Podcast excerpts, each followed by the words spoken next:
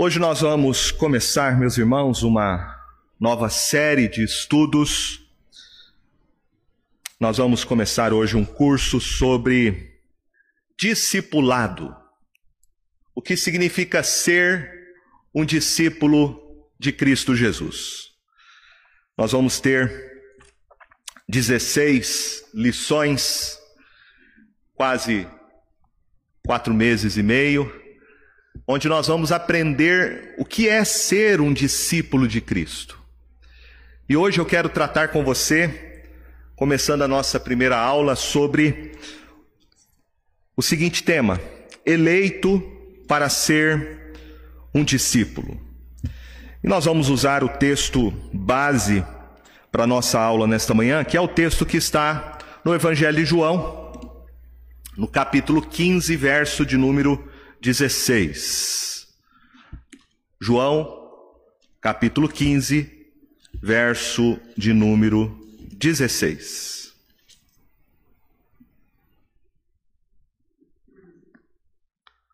Vamos ler todos juntos? Palavra de Deus. Não fostes vós que me escolhestes a mim. Pelo contrário, eu vos escolhi a vós outros, e vos designei para que vades e deis fruto, e o vosso fruto permaneça, a fim de que tudo quanto pedirdes ao Pai em meu nome, ele vô-lo conceda. Eu quero começar então o nosso curso, o nosso estudo sobre o que é um discipulado. Primeiramente, definindo com você o que significa ser um discípulo. O que é ser um discípulo de Jesus? Um discípulo é uma pessoa que crê que Jesus é o Filho de Deus. Um discípulo é aquele que faz uma confissão de que Cristo Jesus é o seu único e suficiente Salvador. Mas um discípulo também é alguém que quer aprender os ensinamentos do Senhor Jesus. Então a palavra discípulo, ela basicamente, de modo geral, ela significa um aluno. Discípulo é um aprendiz. O discípulo é aquele que quer ser um seguidor do seu mestre. Veja comigo esta definição de discípulo que está em Mateus, capítulo de número 10, no verso de número 24 e a primeira parte do verso 25. Mateus capítulo 10, verso 24 e verso 25 diz assim: O discípulo não está acima do seu mestre, nem o servo acima do seu senhor. Basta ao discípulo ser como seu mestre. Então veja comigo aqui que ser um discípulo, primeiramente, é ter uma relação com seu mestre. E é uma relação construída numa convivência de aprendizado. Então, em primeiro lugar, ser um discípulo é alguém estar disposto a aprender. Você não pode ser um discípulo de Cristo se você não quiser aprender a sua palavra. Você não pode ser um discípulo, se inscrever nessa escola do discipulado, se você não estiver disposto a sentar no banco da sala de aula e aprender com seu mestre. E em segundo lugar, o Senhor Jesus diz que ser um discípulo é mais do que aprender. Ser um discípulo é você querer ser como o seu mestre. Então, ser um discípulo de Jesus é segui-lo. Ser um discípulo é ter um relacionamento com Ele. Ser um discípulo é você querer ter a sua vida transformada para que ela seja mais parecida com seu mestre, com seu Senhor. Nós vamos ver na Bíblia algo interessante sobre discipulado. Nós vamos ver que o discipulado era algo que definia a vida da igreja. Você não poderia ser membro da igreja sem ser um discípulo. Infelizmente, esse conceito hoje desapareceu em muitas igrejas. Há muita gente que confunde as coisas, acha que ser membro da igreja é suficiente, ter o seu nome no hall de membros. Mas a Bíblia vai nos ensinar que ser um seguidor de Jesus é ser um discípulo. Veja comigo. Abra sua Bíblia em Atos capítulo 6, verso de número 12.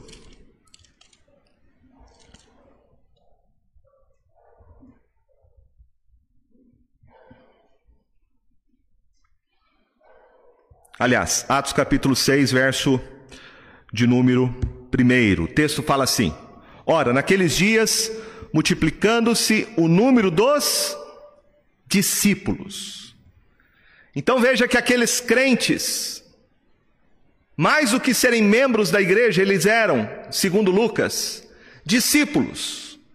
Depois no verso de número 2: Então os doze convocaram a comunidade dos discípulos. O que eu quero mostrar para você é isso, em primeiro lugar.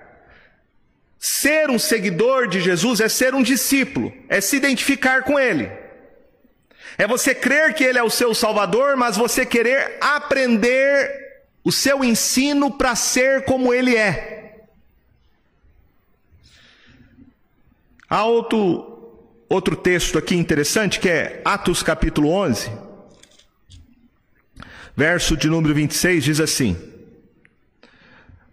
Tendo encontrado, levou-o para Antioquia, e por todo o ano se reuniram naquela igreja e ensinaram numerosa multidão.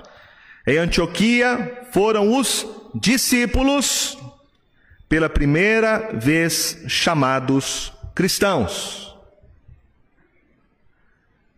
Então veja que a primeira coisa que Jesus nos chama para ser é seus discípulos. Cristão aqui é o mundo que chamou.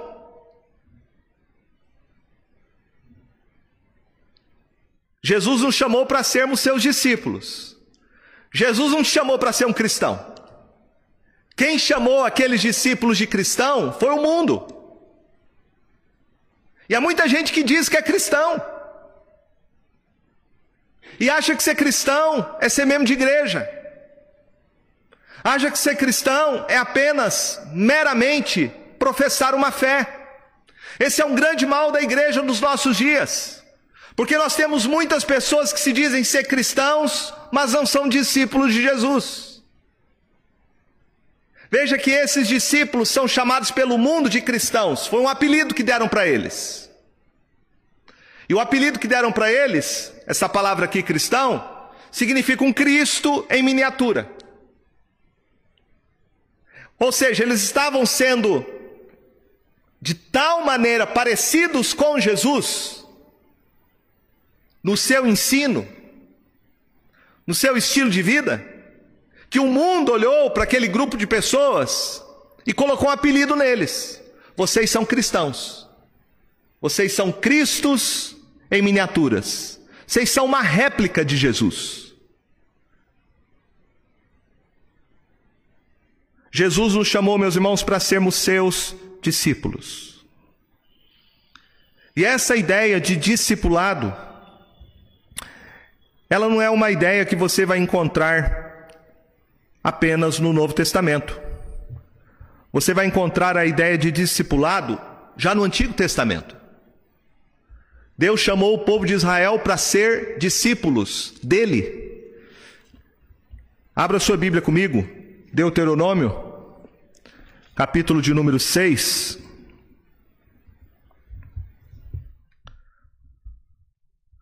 Verso de número 6 ao verso de número 9 diz assim: Estas palavras que hoje te ordeno estarão no teu coração. Tu as inculcarás a teus filhos, e delas falarás assentado em tua casa, andando pelo caminho, ao deitar-te e ao levantar-te. Também as atarás como sinal na tua mão e te serão por frontal entre os olhos. Então veja que essa ideia de discipulado é uma ideia que está presente no Antigo Testamento. Deus queria que os pais fossem os mestres dos seus filhos. E os pais ensinassem a palavra de Deus para os seus filhos. Em casa. Desde a hora que o filho levantasse até a hora que o filho fosse dormir. Você pode não se dar conta disso, mas você está ensinando o teu filho o tempo inteiro. Ele está te observando. Ele está ouvindo o que você fala. Ele está vendo as suas atitudes. Quer queira, quer não, nós sempre estamos ensinando alguma coisa.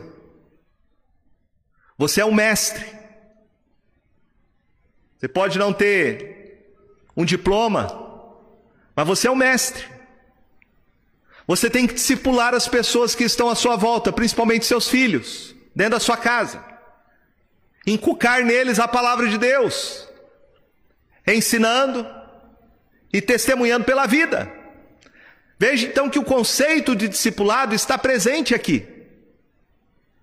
O objetivo de você discipular o seu filho e fazer dele um discípulo, não é fazer um discípulo para você mesmo, mas você fazer um discípulo para Deus. Por isso, Deus diz no verso de número 4 e 5: Ouve Israel, o Senhor nosso Deus é o único Senhor. Amarás, pois, o Senhor teu Deus de todo o teu coração, de toda a tua alma e de toda a tua força. Então, o objetivo maior do discipulado é que o seu filho e as pessoas que estão à sua volta conheçam a Deus. Que elas amem a Deus como o único Deus, Criador de todas as coisas.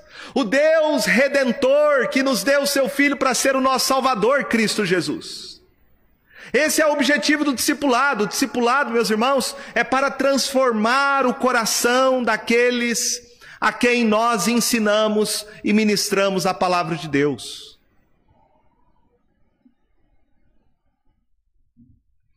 Veja comigo o que Jesus fala sobre discipulado no que nós conhecemos como a grande comissão. Abra sua Bíblia, Mateus, capítulo de número 28.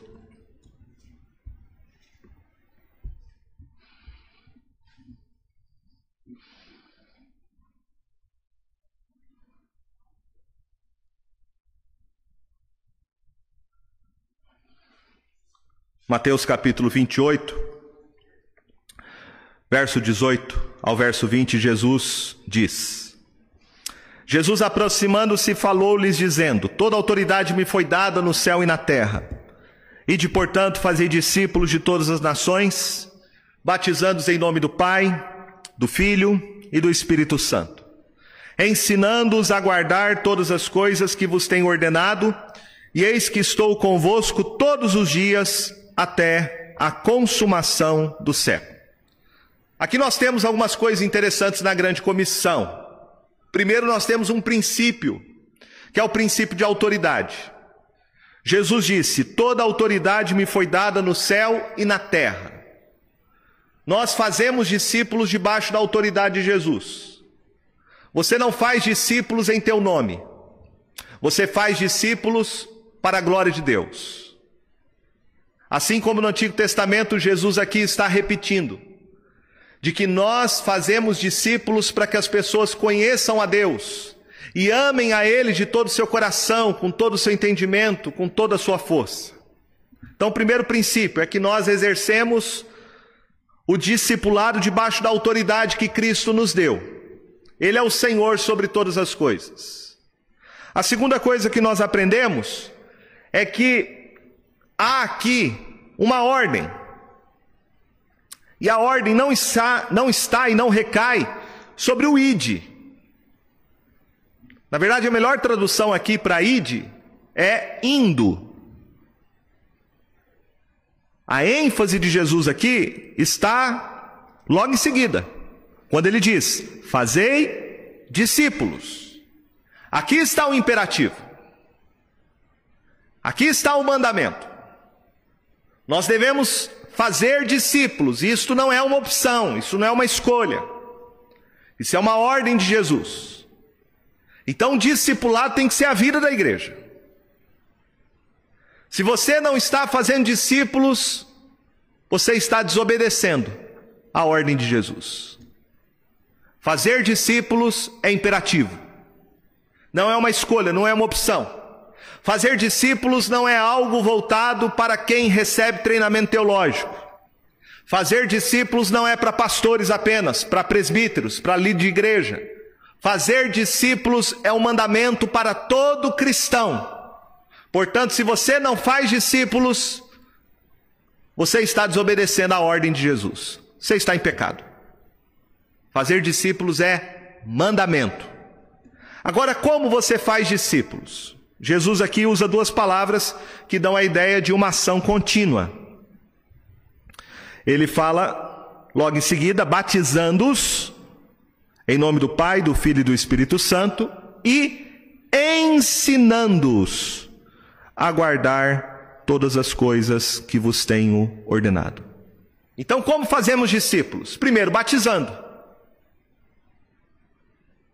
Aqui é uma ação. Se refere à evangelização, a você pregar as boas novas da salvação que há em Jesus. Aqui Jesus está falando que nós devemos chamar homens e mulheres ao arrependimento, a colocarem a sua fé nele como seu Salvador. E quando alguém se converte a Jesus, ele deve receber o sinal do novo nascimento, que é o batismo. Jesus não está dizendo aqui que o batismo salva. Jesus aqui está ensinando para nós que o batismo é um símbolo de salvação. Daqueles que se arrependeram e creram nele como seu Salvador e que nasceram, não da água, mas nasceram do Espírito Santo. A segunda coisa que Jesus diz, agora é uma ação contínua, é ensinando-os a guardar todas as coisas que vos tenho ordenado. Então, o ensino é para a vida toda. Batismo é um só. É quando você se arrependeu dos seus pecados, creu em Jesus como seu Salvador, ali você nasceu de novo por obra do Espírito Santo e foi recebido como membro da igreja. O batismo é a porta de entrada, é o sacramento que te une à igreja de Cristo. Mas agora você precisa ser ensinado. Então o ensino vai fazer parte da sua vida. O ensino deve ser algo que você deve colocar como propósito todos os dias da sua vida até a volta de Cristo.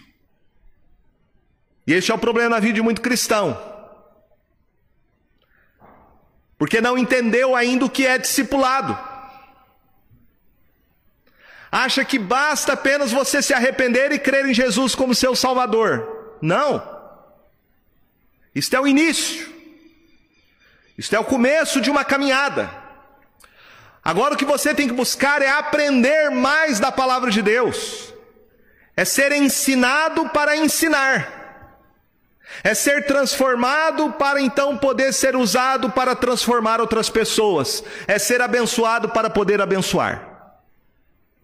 Então, o ensino é algo que nós temos que buscar. Esse é o problema porque muitos cristãos se tornam membros da igreja, são batizados, mas não crescem, não amadurecem a sua fé, se tornam cristãos imaturos, bebês. Por quê? Porque não buscam o conhecimento da palavra de Deus. Não são ensináveis. Este é o discipulado, meus irmãos. É isso que nós temos que entender. Uma igreja tem que ser uma igreja discipuladora. E quando uma igreja faz discípulos, ela está obedecendo à grande comissão. Agora veja comigo que há uma promessa. Nós não fazemos sozinhos. Jesus diz no final do verso 20: E eis que estou convosco todos os dias até a consumação do século. Então você não faz o discipulado sozinho, isso é uma benção, que não depende de nós, não depende dos nossos recursos, não depende das nossas forças, mas o Senhor Jesus estará conosco nesta tarefa, Ele estará conosco nesta missão. É Ele quem vai nos capacitar pelo Espírito Santo a fazermos discípulos para a glória dele. Nós erramos e pecamos quando nós achamos que nós fazemos discípulos com as nossas forças, com a nossa sabedoria, com os nossos recursos. Não.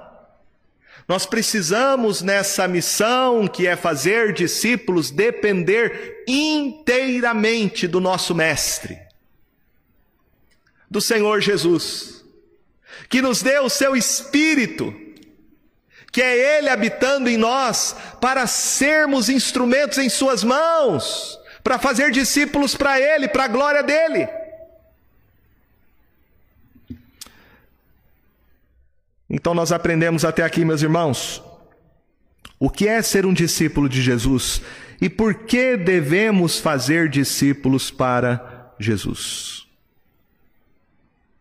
Agora eu quero que você volte comigo para o texto base da nossa lição, que está em João 15, no verso de número 16.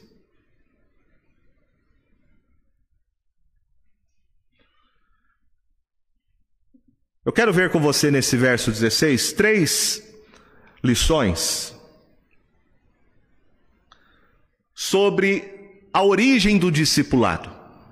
Como é que nasce, como é que surge um discípulo de Jesus. Nós aprendemos aqui três lições. A primeira delas, a primeira lição de Jesus, é que foi Jesus quem escolheu os seus discípulos e não o contrário. Veja o que ele diz no verso 16: Não fostes vós que me escolhestes a mim, pelo contrário. Então, Senhor Jesus, quem nos escolheu para sermos discípulos dele. Ser discípulo de Jesus não é algo voluntário. Entrar nessa escola chamada discipulado não é algo que você faz, não é uma obra do homem.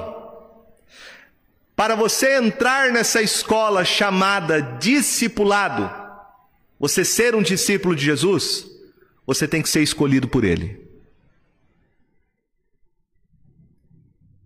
O Senhor Jesus disse em João capítulo 6,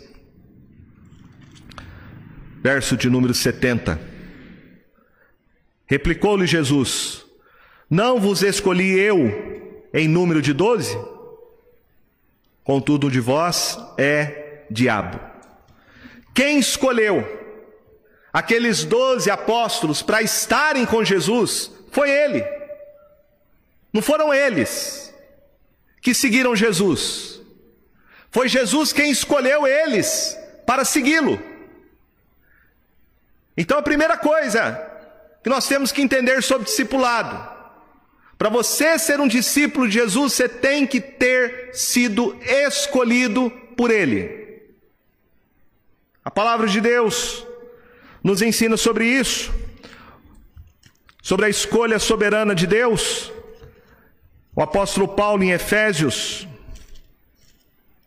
vai nos dizer no capítulo 1, Efésios capítulo 1, verso de número 4. Ele diz assim como nós, assim como nos escolheu nele antes da fundação do mundo, para sermos santos e irrepreensíveis perante ele em amor Veja quando foi que Deus te escolheu. Paulo diz que Deus nos escolheu antes da fundação do mundo. Ele não te escolheu porque ele previu que você ia crer em Jesus, não. Ele escolheu quando você ainda não tinha nascido. Antes da fundação do mundo, isso exclui totalmente qualquer mérito, qualquer participação humana. É aquilo que Paulo vai dizer em Romanos capítulo 9, a respeito de Jacó e Esaú. Onde ali Paulo diz: Olha, Deus escolheu Jacó e não Esaú, e não porque eles tivessem praticado bem ou mal. Antes desses irmãos nascerem, Deus já havia dito para Raquel: O mais velho será servo do mais moço. Amei Jacó, me aborreci de Esaú. Ele que te escolheu, não foi você que escolheu a ele. Jesus escolheu pecadores. Jesus escolheu pessoas que eram escravas do pecado, escravas do diabo, pessoas que estavam mortas espiritualmente. Nós não poderíamos fazer nada pela nossa salvação. Ele nos escolheu. O apóstolo Paulo diz em 2 Tessalonicenses: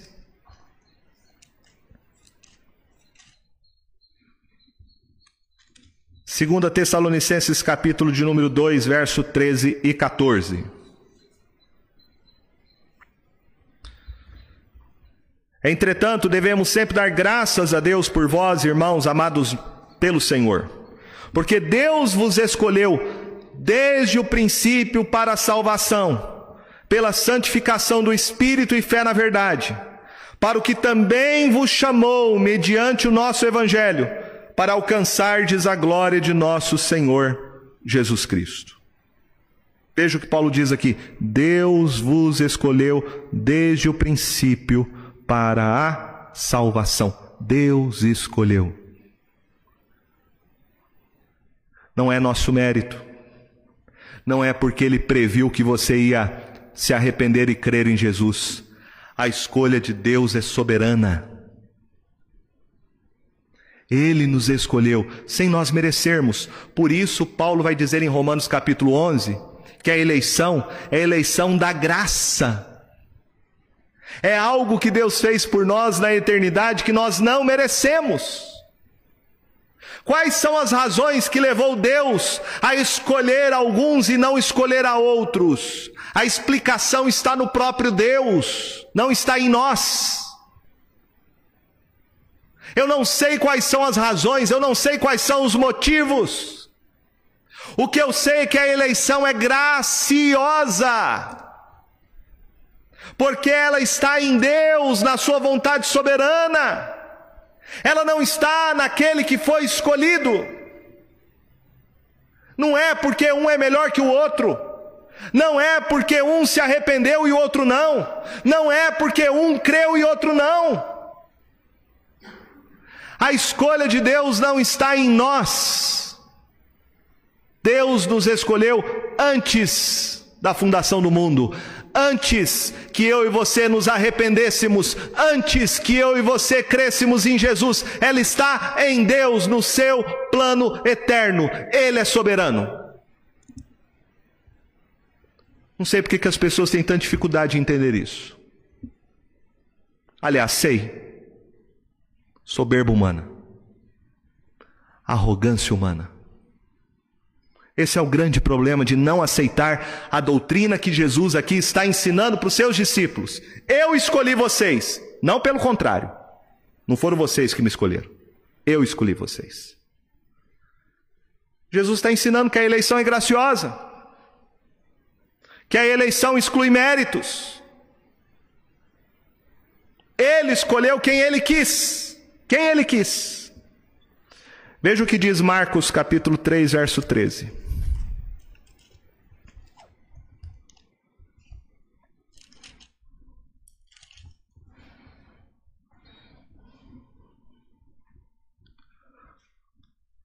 Marcos capítulo 3, verso 13 diz: Depois subiu ao monte e chamou os que ele mesmo quis, e vieram para junto dele.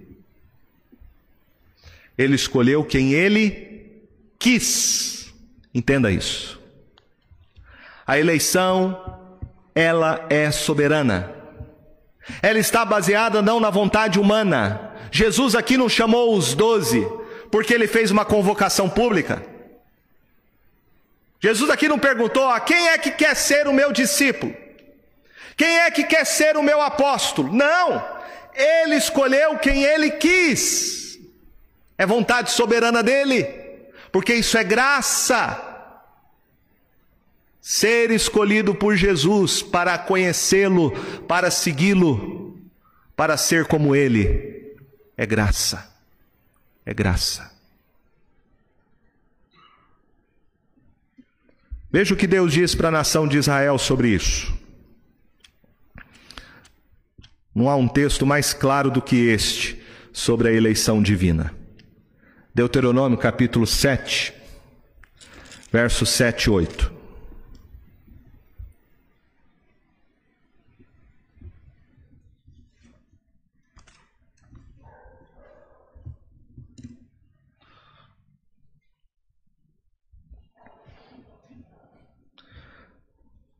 A palavra de Deus diz: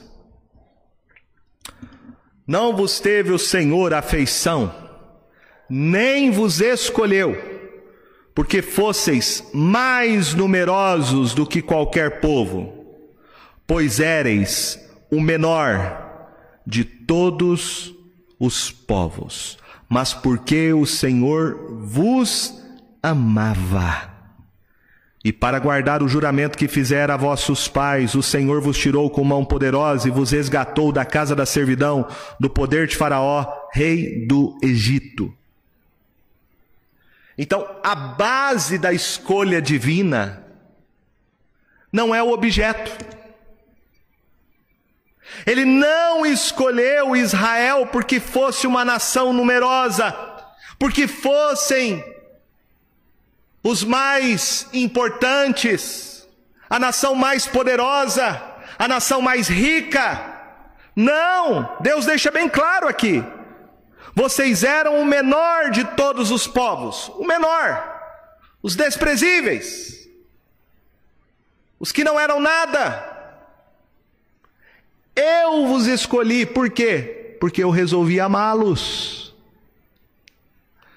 O amor de Deus é livre, meus irmãos. Nós estamos acostumados muito com esse amor que é uma troca, uma barganha. Eu gosto de quem gosta de mim. Eu amo quem me ama. Eu trato bem quem me trata bem. É uma troca. Deus não te escolheu por nenhuma virtude que ele viu em você. Aliás, você não tinha nenhuma. O apóstolo Paulo diz que Deus nos deu Cristo Jesus quando nós ainda éramos pecadores, ímpios, inimigos. Deus quer deixar bem claro aqui. Por isso que a eleição divina, ela esmaga o orgulho humano, a soberba humana. Deus está dizendo isso para Israel: não escolhi vocês porque vocês são os melhores, pelo contrário, eu escolhi vocês porque vocês são os menores, os piores, os indignos. Então, entender a eleição divina tem que nos levar a um coração de humildade, um coração de gratidão a Deus. É por isso que Paulo começa a carta aos Efésios dizendo exatamente isso. Bendito seja o Deus e Pai de nosso Senhor Jesus Cristo. Você tem que louvar a Deus todos os dias porque Ele te escolheu. Não foi você que escolheu a Jesus, foi Ele que te escolheu, foi Ele que te salvou. E você só é discípulo dele por uma escolha divina. Segunda lição que Jesus nos ensina é que nós fomos escolhidos para uma missão. Veja o que Jesus diz no verso 16 de João 15: Não foste vós que me escolhestes a mim, pelo contrário, eu vos escolhi a vós outros e vos designei para que vades e deis fruto. Então Jesus não escolheu ninguém para ficar de braços cruzados. Não existe nenhum cristão que foi escolhido por Jesus para ser um membro de igreja que vem aos cultos, senta e vai embora e volta no outro domingo para fazer a mesma coisa. Não. Isso não é discipulado. Jesus nos escolheu. E aqui veja algo interessante ele usa a palavra designei e vos designei. Isso indica, meus irmãos, que ele tem um plano, que ele tem um propósito. Quando ele nos escolheu, ele nos escolheu para cumprir um objetivo. A palavra designar significa determinar, é separar alguém para um trabalho específico. Então você não foi escolhido por Jesus para ficar de braço cruzado. Ele tem um propósito. Você tem uma missão. Você tem um alvo na sua vida como um discípulo de Jesus. E qual é? Ele diz: Vos designei para que vocês vão e deis fruto, e o vosso fruto permaneça. Então, o cristão tem que ser frutífero. Discipulado é isso. É você aprender de Jesus, aprender Sua palavra para ser transformado por Ele, para que a sua vida seja frutífera. Você não pode viver como cristão uma esterilidade espiritual. Você tem que dar fruto. E veja que aqui em João capítulo 15, Jesus fala sobre isso. Sobre a necessidade de dar fruto. Ele diz no verso 2: Todo ramo que estando em mim não der fruto, ele o corta. E todo que dá fruto, limpa, para que produza mais fruto ainda. Vós já estáis limpos pela palavra que vos tenho falado. Então veja que aquele que não produz fruto, ele corta. Então pode haver pessoas que se dizem cristãos e são infrutíferos? Sim. E o que acontece com eles? Segundo Jesus, eles são cortados. E o que é feito com eles? Veja o que diz aí o verso 6. Se alguém não permanecer em mim, será lançado fora a semelhança do ramo, e secará, e o apanham, lançam no fogo e o queimam. O que Jesus está dizendo aqui, meus irmãos? É que podem ter cristãos que não são discípulos dele. E esse é o grande problema hoje em dia das igrejas. Um cristianismo nominal. O que é um cristianismo nominal? Um cristianismo sem conversão. É um cristianismo sem arrependimento.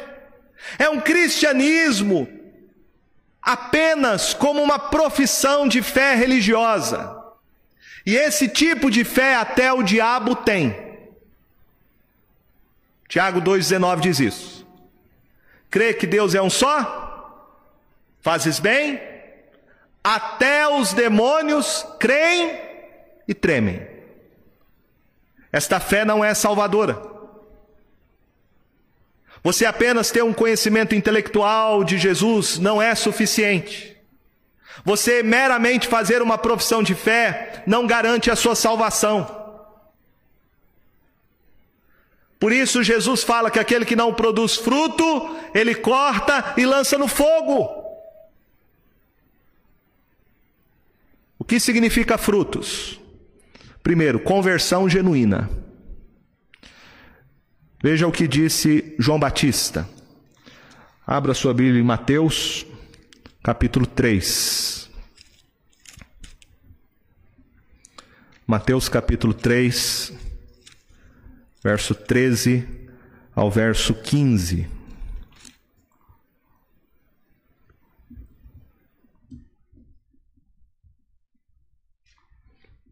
Aliás, Mateus 3, do verso 7 ao verso 9.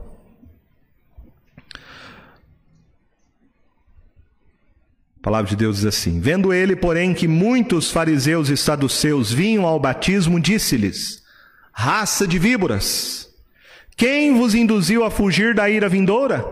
Produzi, pois, frutos dignos de arrependimento, e não comeceis a dizer entre vós mesmos: Temos por pai Abraão. Porque eu vos afirmo que destas pedras Deus pode suscitar filhos a Abraão. Veja que João Batista aqui fala de uma fé nominal. O que é uma fé nominal? É você confessar uma religião por tradição. Temos por pai a Abraão. Mero nominalismo. Eu sou crente porque meu pai era crente. Eu sou crente porque eu nasci na igreja. Eu sou crente porque eu fui batizado. Eu sou crente porque meu pai era, meu avô era, meu bisavô era. Uma fé nominal. Eu sou cristão porque eu vivo num país que se declara cristão. Não. Se a sua fé é nominal, esta fé não é fé salvadora. Porque a fé salvadora, segundo João Batista, confrontando aqui a religiosidade dos fariseus e saduceus, é uma fé que produz frutos. É o que ele diz no verso 8: Produzi, pois, frutos dignos de arrependimento. Fruto, meu irmão, entenda, é alguma coisa palpável é alguma coisa concreta. Não é algo que sai da boca para fora. Por isso o apóstolo Paulo fala que aquele que realmente crê de coração que Cristo é o seu Senhor e confessar com a boca, esse será salvo. O que é isso? Verdadeiro arrependimento. E arrependimento é consciência de pecado, é tristeza pelo pecado, mas é abandono do pecado. Quando você experimenta o verdadeiro arrependimento, vai acontecer uma mudança na sua vida. E quando essa mudança acontece, as pessoas à sua volta vão perceber. Porque a sua vida vai produzir frutos, frutos dignos que correspondam ao genuíno arrependimento. Veja o que Jesus fala sobre isso em Mateus capítulo de número 7.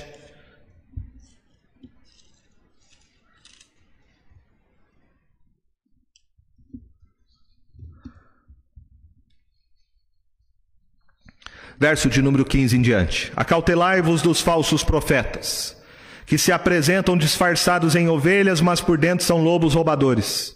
Pelos seus frutos os conhecereis.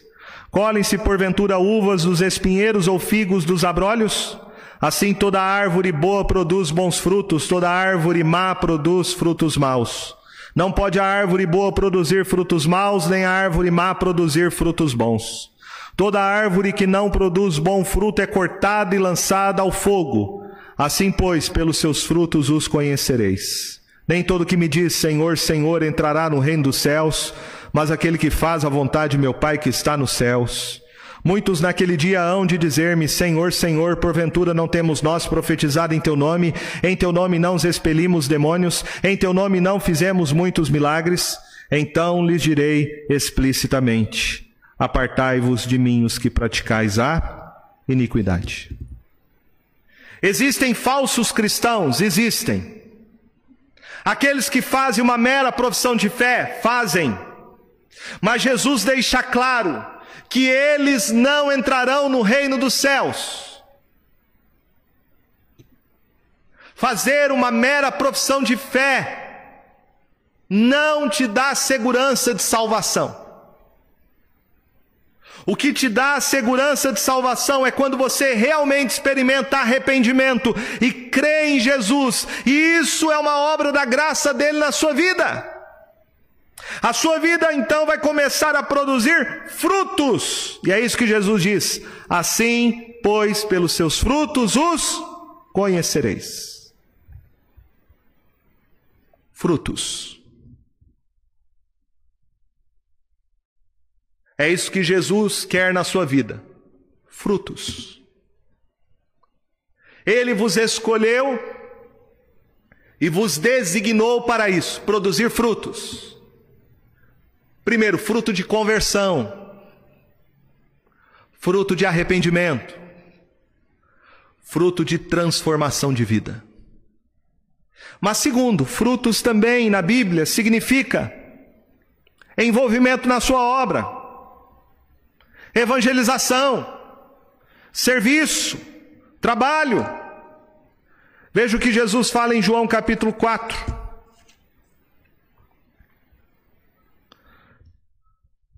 João capítulo 4, verso de número 36.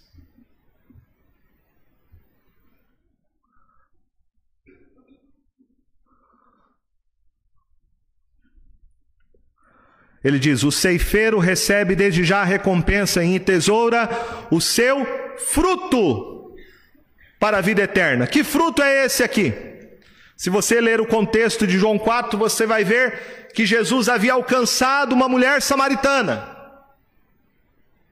Essa mulher teve um encontro com ele. Ele diz para ela: Se você beber desta água, tornará a ter sede, mas se beber da água que eu lhe der, nunca mais terá sede. Pelo contrário, a água que eu lhe der será em você uma, uma fonte a jorrar para a vida eterna. Essa mulher teve um encontro com Jesus. A vida dela foi transformada. E quando os discípulos chegam, eles falam para Jesus: Jesus, come, você está com fome. E Jesus fala: Não, eu vim fazer aqui uma outra coisa, uma comida eu tenho para comer que vós não conheceis. E ele vai dizer: A minha comida consiste em fazer a vontade daquele que me enviou e realizar a sua obra. E é nesse contexto de realização de obra, de missão, que Jesus fala do fruto. O que era o fruto? A conversão daquela mulher samaritana. Este é o fruto para a vida eterna. Pessoas que se convertem a Cristo Jesus através do nosso testemunho. Discipulado envolve frutificação, multiplicação. Veja o que Paulo fala para Tito, para Timóteo, 2 Timóteo capítulo 2, verso 2. 2 Timóteo, capítulo 2, verso 2.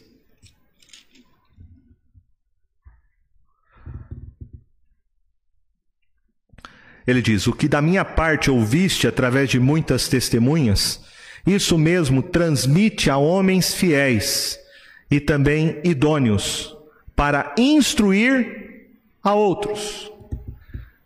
Perceba aqui a dinâmica que é o discipulado. Jesus te escolheu para ser um discípulo dele. Ele transforma a sua vida com a graça dele, produzindo frutos dignos de arrependimento. A sua vida transformada vai ser usada por ele para que outras pessoas o conheçam como seu Senhor e Salvador. É isto que Paulo está dizendo para Timóteo. Lembrar que Timóteo era um discípulo de Paulo. Foi Paulo quem discipulou Timóteo na fé. E agora Timóteo tem que reproduzir este modelo do discipulado. Onde ele vai encontrar homens transformados pela graça de Jesus para ensinar esses homens e esses homens poderem reproduzir este modelo. Eu creio que há um grande problema hoje na igreja por causa disso. Nós perdemos este modelo ensinado por Jesus, que é de fazer discípulos. Por isso que igrejas às vezes têm uma dificuldade geracional entre os mais velhos e os mais novos. Por isso que às vezes tem igrejas que só tem pessoas idosas, não tem mais jovens, adolescentes, crianças. E depois que os velhos vão, a igreja acaba. Fecha as portas. Por quê? A igreja não entendeu que ela deve ser uma igreja discipuladora. Discipuladora. Você tem que discipular o seu filho para que ele conheça Jesus, seja transformado por ele, para que quando ele cresça, ele discipule o filho dele. É aquilo que diz o salmista. Que nós vamos transmitir à próxima geração os feitos do Senhor, não vamos nos calar, mas vamos transmitir à próxima geração para que anuncie o Senhor, anuncie os seus feitos, que Ele é bom, que Ele é reto, que Ele é justo. Quando nós perdemos, meus irmãos, essa cultura do discipulado, nós deixamos de fazer discípulos para Jesus. Em último lugar, a terceira lição que nós aprendemos aqui, com Jesus em João 15, 16, é que o propósito final dele ter nos escolhido para sermos seus discípulos é nós termos relacionamento com ele. Veja o que ele diz no verso 16. Não foste vós que me escolhestes a mim, pelo contrário, eu vos escolhi a vós outros, e vos designei para que vades e deis fruto, e o vosso fruto permaneça, a fim de que tudo quanto pedirdes ao Pai em meu nome, ele vô-lo conceda. Veja que Jesus fala aqui sobre oração. E oração é relacionamento com Jesus. Oração é você buscar essa intimidade com Jesus, o poder dele, a sua graça, a sabedoria do alto. Você foi escolhido para ser um discípulo de Jesus, para ter relacionamento com Ele. E esse é o maior privilégio que nós temos. Poder falar com o Senhor dos Senhores, o Rei dos Reis, a qualquer hora, em qualquer lugar. O Senhor Jesus quer que nós tenhamos intimidade com Ele, porque Ele mesmo diz aqui em João 15, no verso de número 4, eu sou a videira. Aliás, verso 5, eu sou a videira, vós os ramos. Quem permanece em mim, eu nele, esse dá muito fruto, porque sem mim nada podeis fazer. Se você não buscar isso na sua vida, esse relacionamento com Jesus, essa intimidade com Jesus, você não pode fazer nada. Nada. Você pode tentar fazer muitas coisas e até fazê-las, mas você não vai fazê-las para a glória de Deus. Jesus nos escolheu para sermos seus discípulos, mas para termos relacionamento com Ele, porque sem Ele nada podemos fazer.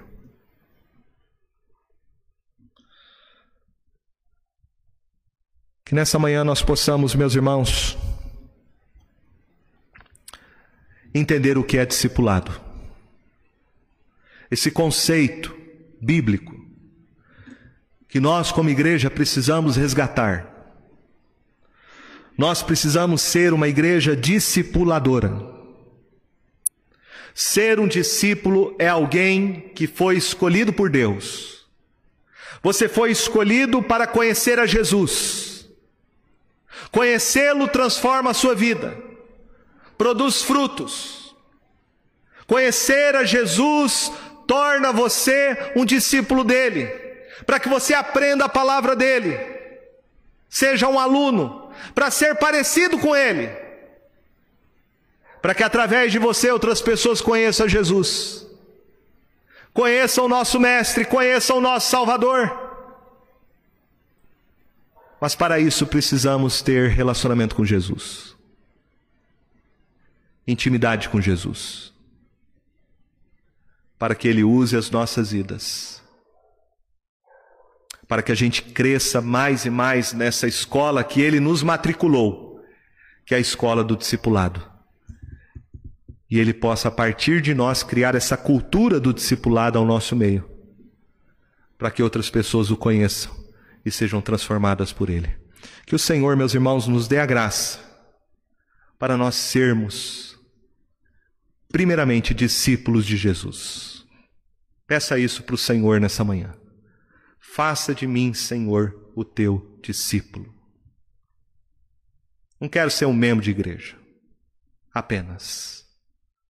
Não quero fazer uma mera confissão de fé. Eu quero ser o teu discípulo. Quero que o Senhor me transforme. Eu quero aprender do Senhor. Para que o Senhor use a minha vida.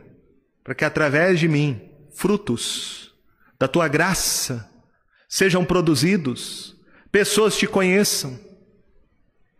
E eu possa crescer mais e mais. Mais e mais nessa escola do discipulado não importa se você já foi matriculado há muito tempo nessa escola, se você foi recentemente matriculado, mas todos nós devemos ser discípulos de Jesus. Que Deus faça de nós uma igreja que cumpra a missão de Jesus, que seja uma igreja discipuladora para a sua glória e para a sua honra. Amém?